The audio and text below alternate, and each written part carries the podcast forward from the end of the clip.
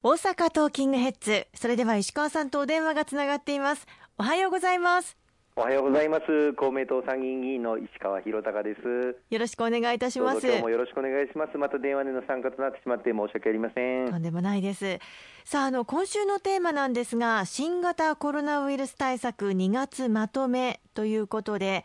2月17日から新型コロナウイルスワクチンの先行接種始まりました。ちょうどはい1週間経ちましたけれども経過も含めて調査が行われているという状態でしょうか？そうですね。あの2月の17日からあの全国100の医療機関で医療従事者の方々、まあ、およそ4万人を対象としてワクチンの先行接種を開始いたしました、まあ、その4万人の方の中で2万人の方にはですね継続的に観察日記を記入してもらうなど接種の安全性について、まあ、調査を行っていくということになっておりますのでこうした方々の記録というのが、まあ、今後高齢者の方々への接種あるいは基礎疾患をお持ちの方々への接種等に生かされていくんではないかというふうに思っております。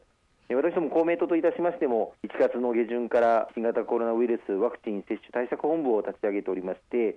またあの大阪府本部におきましても接種対策本部を立ち上げ各地方自治体議員また国会議員が連携をして現場の接種準備の状況を確認しまた接種の状況がちゃんと円滑に進んでいるかこうしたことを確認しながら課題を洗い出してそしてその課題をしっかり集約をし分析をして大阪府また国に届けるという作業を継続をさせていただいております。まあ、この1年以上続いてきた新型コロナウイルスとの戦い、これを乗り越える、収束させる最大の鍵であるワクチンの接種を何としても成功裏に進めてまいりたいというふうに思っておりますので、ぜひ何かお気づきのこと、またここちょっとよくわからないなということがございましたら、お近くの公明党議員までお問い合わせをいただければ幸いです。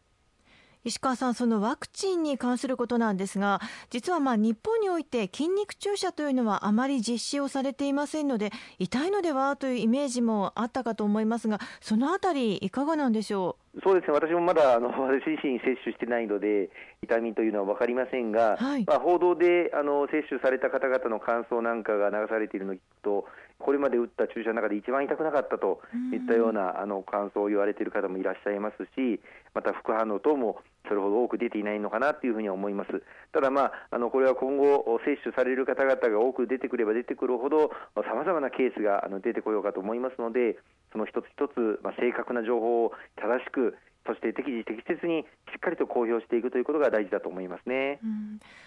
健康被害などについてはいかがですか？はい、厚労省では各地で接種をされた方々の副反応疑いの報告をそれぞれの医療機関から集めております。2月の24日の時点でですね、これまで接種された方々の中で3件だけ副反応疑いの報告が寄せられていると、これは毎日あの厚労省のホームページで公表されているんですけれども、はい、まあ、その3件あの見させていただくと、まあ、皮膚などへのアレルギー、今、じんましんが発生したりとか、うん、あるいは悪寒が出たとか、うん、あるいは脱力、発熱が出たりとか、まあ、そういった症状が出たようですけれども、いずれもま重篤なあの症状には至ってないというふうに聞いております。これまであの海外でもこのファイザー社のワクチン、数多く接種されていますけれども、はい、例えばあのアメリカなんかでは100万人に5人の副反応が出たというふうに報告されているようですけれども、今のところ、それほど重篤な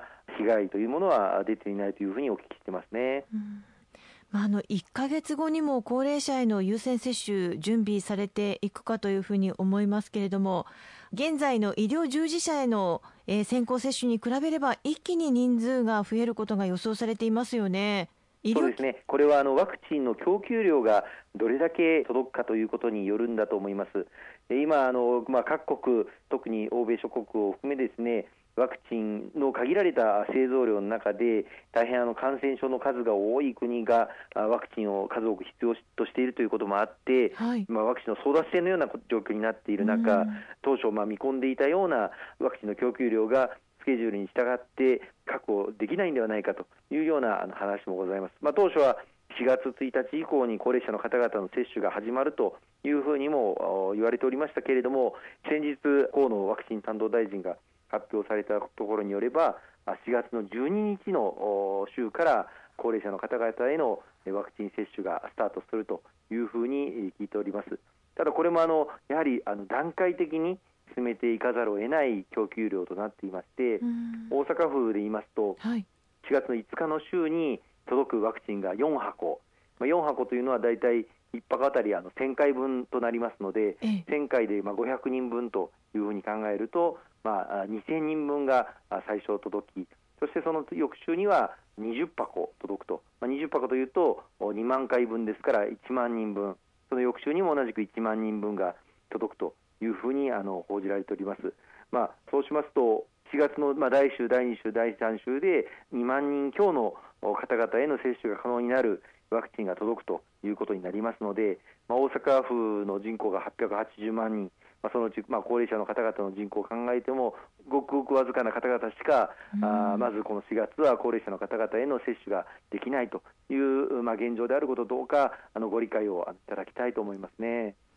ごく限られた高齢者の方が接種をするということですけれども、まずはあのどうやってその、まあ、誰が受けるかっていうのは、どうやって決まるんですか？えこれはまさに今、大阪府と各市町村の間で調整がなされています。これはあの各自治体によって考え方も変わってこようかと思いますが、今の時点ではまだ未定で、まあ、例えばなんですけれども、はい、特定の、まあ、市町村を、まあ、試験的に選んで、そこでの接種をあの行っていただく、あるいはあの、まあ、高齢者といっても、施設に入っていらっしゃる高齢者の方にまずはあの優先的に接種をしていただくあのいろんな考え方があろうかと思いますがあの現時点、この収録時点でどういう方々を最初にというのは今決まっていない段階ですね。あそうなんですね、まあ、そのワクチン接種なんですが、まあ、もちろんその供給量の問題もあるかと思いますが事務的な部分で人員が足りなさそうというようなような問題っていうのはあったりするんでしょうか？これはあのしっかり確保していただくべく、あの各自治体に今、奮闘いただいております、まあ、医師会の皆様、あるいは看護師会の皆様のご協力もいただきながら、自治体と調整が進められておりまして、また事務職員もしっかり確保していただくあの必要があります。こうした方々を確保するための予算がどれだけ、え、十分に国から負担されるのか、このワクチンに関する費用というのはすべて国が補助するというふうになっておりますので、そこが各自治体懸念していたんですけれども、これもあのそれぞれの自治体からご懸念の声が寄せられていたものを先ほどの公明党のワクチン対策本部で政府に地方自治体への財政的負担をしっかりとあの支援するようにということを強く申し入れまして、はい、この自治体への支援額が大幅に増額されたということが各自治体に届けられたところです。うん、これを受けて人員の確保に十分な予算が確保できたものと考えておりますので、しっかりとした体制づくりに地方議員の皆様と連携して取り組んでいきたいと思っています。実際にワクチン接種が始まっていて、まあ、正直なところ特に問題なくワクチンの接種というのは進んでいるのかなという印象を受けるんですけれどもただ、まあこれがどの程度の結果を生んでいくのかというのは引き続き注視していく必要がありますよね。あのまだまだあの始まったばかりというか、まあ、あのある意味で医療従事者の方々以外のこれからの住民接種集団接種や個別接種も含めてですね住民の方々への接種というのはまだこれからあ特にあの地方自治体、市町村が主体となって行う接種は4月以降というふうになりますので、はい、それまでにしっかりとした準備がちゃんと整うのかということを確認をしていく必要があります。3月から4月にかけてそれぞれの市町村が各ご家庭にですね接種券というクーポン券を発送することになっておりますのでそこのクーポン券の印刷そして発送がきちっとうまくいくのか、うん、そして、えー、接種券クーポン券が届いた後予約を、まあ、オンラインあるいは電話等で行っていただくんですけれども、はい、そうした予約がきちっとうまくいくのかコールセンターなんかも設置されていくんですけれどもそのコールセンターがパンクしないでですね住民の方々の質問ご相談にお答えできる体制が整うのか等々まだまだ課題はたくさんあろうかと思いますので一つ一つ詰めながら、まあ、これまで誰もやったことがない大事業で、えー、ありますけれども一つ一つ課題をクリアしていきたいと思っています。ありがとうございます。後半もよろしくお願いいたします。